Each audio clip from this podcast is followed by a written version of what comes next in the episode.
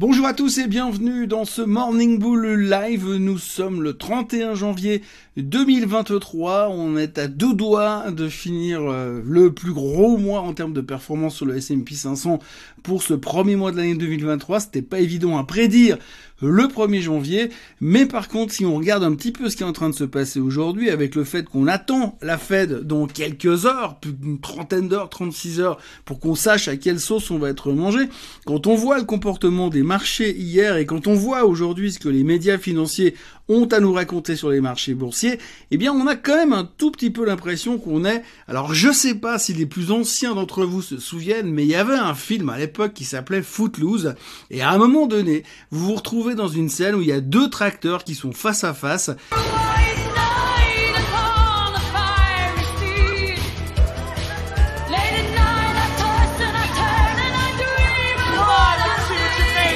Et c'est le dernier qui sautera du tracteur, enfin le premier qui sautera du tracteur qui aura gagné. Eh bien aujourd'hui c'est pareil, vous avez un tracteur, c'est la Fed et l'autre c'est nous et on est face à face et on se dit peut-être que ça va bien se passer, mais on se dit aussi que peut-être la Fed elle a un truc à nous raconter qu'on n'a pas vraiment envie d'entendre euh, mercredi après-midi. Donc pour l'instant, on fait attention, on est prudent et c'est un petit peu ce qu'on a vécu hier sur les marchés.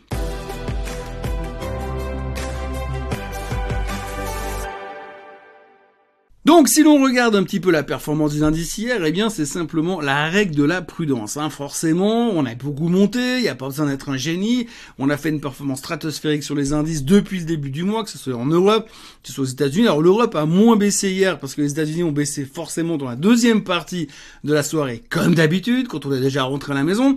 Et euh, bah, les Américains, eux, ont quand même pris les profits en se disant, bah on sait jamais, on sait jamais parce qu'effectivement il y a des choses qui pourraient être désagréables. Alors ça, on le dit depuis des jours et des jours. Alors je vais pas vous le répéter encore une fois, mais c'est vrai que nos alignements, nos désirs et nos envies par rapport aux performances financières des indices et des actions, eh bien sont peut-être pas forcément les mêmes que celles que la Fed veut euh, nous annoncer demain. Donc euh, la grande question c'est est-ce que Jérôme Powell sera notre ami demain après-midi ou est-ce que monsieur Jérôme Powell va continuer à être le méchant euh, dans l'histoire et continuer à nous mettre dans une situation, une situation extrêmement compliquée? Pour l'instant, si on devait imaginer un petit peu ce qu'on voit dans les marchés financiers. Hier, on a corrigé un petit peu, mais pour l'instant, si on regarde par rapport à ce qu'on connaît, par rapport à ce qu'on voit de l'économie, par rapport aux espoirs que le marché porte et par rapport à ce que la Fed pourrait nous annoncer demain, on est un peu dans la situation euh, du coyote. Hein. Vous savez, dans le dessin animé, vous avez le roadrunner et le coyote. Ben nous, on est un peu le coyote. Alors pour l'instant, on est sorti du virage, on est en train de courir dans le vide. Alors la question de savoir, c'est est-ce qu'on va se rendre compte qu'on est au-dessus du vide et qu'on va tomber?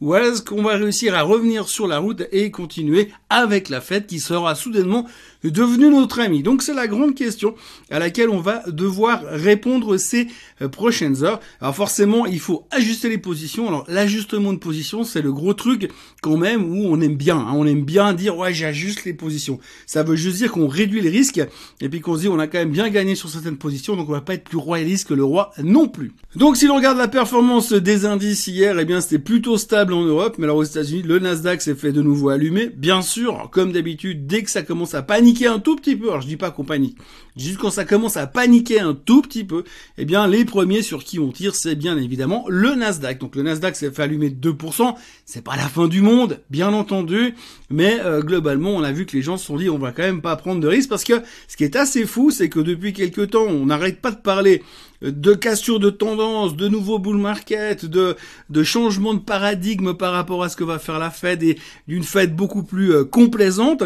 Et puis, tout d'un coup, Hier matin, on s'est rendu compte qu'il y avait beaucoup de résultats qui seront publiés et que la, semaine qui nous attend et qui, dans laquelle nous sommes aujourd'hui va être monstrueuse. Va être monstrueuse parce qu'on a vraiment énormément de choses à gérer. Alors bien sûr, il y a tous les chiffres euh, trimestriels. Comme vous le voyez, j'ai rien qu'aujourd'hui entre les McDo, les Pfizer, les GM qui vont publier, AMD qui publiera ce soir. On a à boire et à manger. Donc déjà là, ça va être très très gros. Évidemment que jeudi soir, je le dis, je le répète encore une fois, Google, Amazon, Apple, ça va faire très très mal, ça pourrait faire très très mal. On s'attend quand même à que Apple nous annonce son premier trimestre de baisse de revenus depuis 2019. Ça s'était plus jamais vu quasiment depuis 4 ans. Donc ça pourrait quand même secouer, même si on s'y attend bien sûr, parce qu'on est des visionnaires. Mais après, quand on regarde un petit peu tout le reste qu'il y a cette semaine, eh bien, ça va être lourd. Alors bien évidemment, il y a la Fed, on attend 0,25% de hausse des taux d'intérêt, on connaît l'histoire, on en a assez parlé. On a la BCE euh, qui va arriver aussi avec 0,5% de hausse de taux d'intérêt attendu par le marché. On a la Banque d'Angleterre qui va venir également avec 0,5% de hausse sur les taux d'intérêt. Et puis alors on aura l'inflation dans la zone euro. Alors ça, on va voir un peu comment ça se passe. On aura également euh, le PIB de la zone euro. Et à propos de PIB, hier on a eu les chiffres du PIB de l'Allemagne. Et quand on voit la gueule des chiffres du PIB de l'Allemagne, ça correspond pas vraiment à ce qu'on aurait pu espérer par rapport à ce que nous a annoncé monsieur Olaf Scholz. Oui, j'ai retenu enfin le nom du chancelier allemand. Donc monsieur Olaf Scholz a dit l'autre jour que normalement l'Allemagne ne serait pas en récession. Quand on voit la publication des chiffres du PIB que je vais pas décortiquer parce que je ne suis pas économiste, eh bien ça ne donne pas vraiment l'impression euh, d'un pays qui va éviter euh, la récession. Enfin, je dis ça, je dis rien, mais c'est pas super terrible non plus de ce côté-là. En plus euh, du PIB euh, euro, on aura une, une avalanche de chiffres type ISM, euh, PMI et consorts. Alors, on sait pas trop à quoi ça sert en général, mais ça peut toujours servir. il y aura bien évidemment les JOLTS aussi, vous savez, ce nombre de places vacantes dans le monde de l'emploi aux États-Unis. Alors ça, on s'en fiche plus ou moins d'habitude, mais la Fed le regarde beaucoup. Et en plus, Madame Yellen, la patronne du Trésor américain, elle aussi, elle regarde très attentivement ces chiffres-là. Alors, elle n'a pas forcément d'influence sur la Fed, pas forcément d'influence sur la Fed, en théorie, mais globalement, euh, c'est quand même un chiffre qui sera très important. Et puis, évidemment, je vous l'ai dit et répété, vendredi, il y aura les non-farm payrolls. S'ils sont très faibles, très très faible, eh bien ça sera une bonne nouvelle, ça voudrait que la stratégie de la Fed fonctionne, mais si par hasard ils surprennent encore une fois la hausse qu'ils font depuis plus ou moins six mois, eh bien ça va faire un peu bizarre aux membres de la Fed. Il y aura également le PMI en Chine. Là aussi, le PMI en Chine, ça va pas changer la face du monde. Par contre, ce qu'il faut quand même retenir au niveau du PMI en Chine, c'est que ça peut aussi ramener des idées d'inflation à nous, les experts en économie. Et puis donc, bien sûr, tous les chiffres trimestriels dont je vous ai annoncé, il y aura largement euh, de quoi faire. Et puis pour remettre une couche sur la bonne ambiance du moment, vous avez euh, Mike Wilson qui est un des stratèges de chez Morgan Stanley et qui a annoncé hier que le rallye c'était terminé cette semaine. Ça s'arrêtait, c'était fini, c'était terminé. Euh, bon, forcément avec tout ce qui nous attend, eh bien on peut se dire est-ce qu'on va réussir à passer toutes les toutes les barrières, tous les chiffres qu'on doit réussir à passer? Toutes les informations qu'on doit réussir à gérer, si toutes ces informations-là, on n'arrive pas à les faire, à passer juste, à avoir des bonnes surprises, ça va être compliqué. Et sur la masse, on se dit que statistiquement, il y aura forcément des déceptions. Ça paraît quand même assez logique. Enfin, voilà, c'est en gros le stress dans lequel nous sommes aujourd'hui. À côté de ça, vous avez toutes des petites nouvelles qui sont toujours assez rigolotes à voir.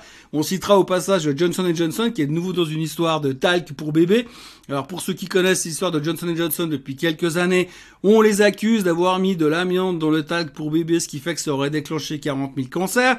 Ils avaient trouvé la parade en mettant en faillite leur division euh, talc pour bébé, mais finalement hier il y a un juge qui a dit non, ça marchera pas. Euh, donc Johnson Johnson a perdu 4% ou grosso modo 17 milliards de market cap. Évidemment ils vont faire appel. Évidemment, ils paieront jamais. Évidemment, ça va prendre encore beaucoup de temps. Mais voilà, ça a quand même mis un peu la pression sur Johnson Johnson. Et puis, on a Carvana. Alors, Carvana, c'est une marque de voitures d'occasion. C'est une société qui vendait des voitures d'occasion, qui était une des stars du marché ces dernières années, euh, qui valait à un point, c'était juste des monstrueuses que ça valait en termes de market cap. Ils ont des gros problèmes financiers. Ils sont au bord de la faillite. Et puis, alors, on a appris hier, enfin, ces derniers jours, on a appris que, que Carvana, eh bien, était euh, le titre le plus shorté du marché. Donc qu'est-ce qui s'est passé? Eh bien, tous les Wall Street betters, euh, tous les mêmes stockers sont revenus dessus en disant ouh c'est l'opportunité d'une vie.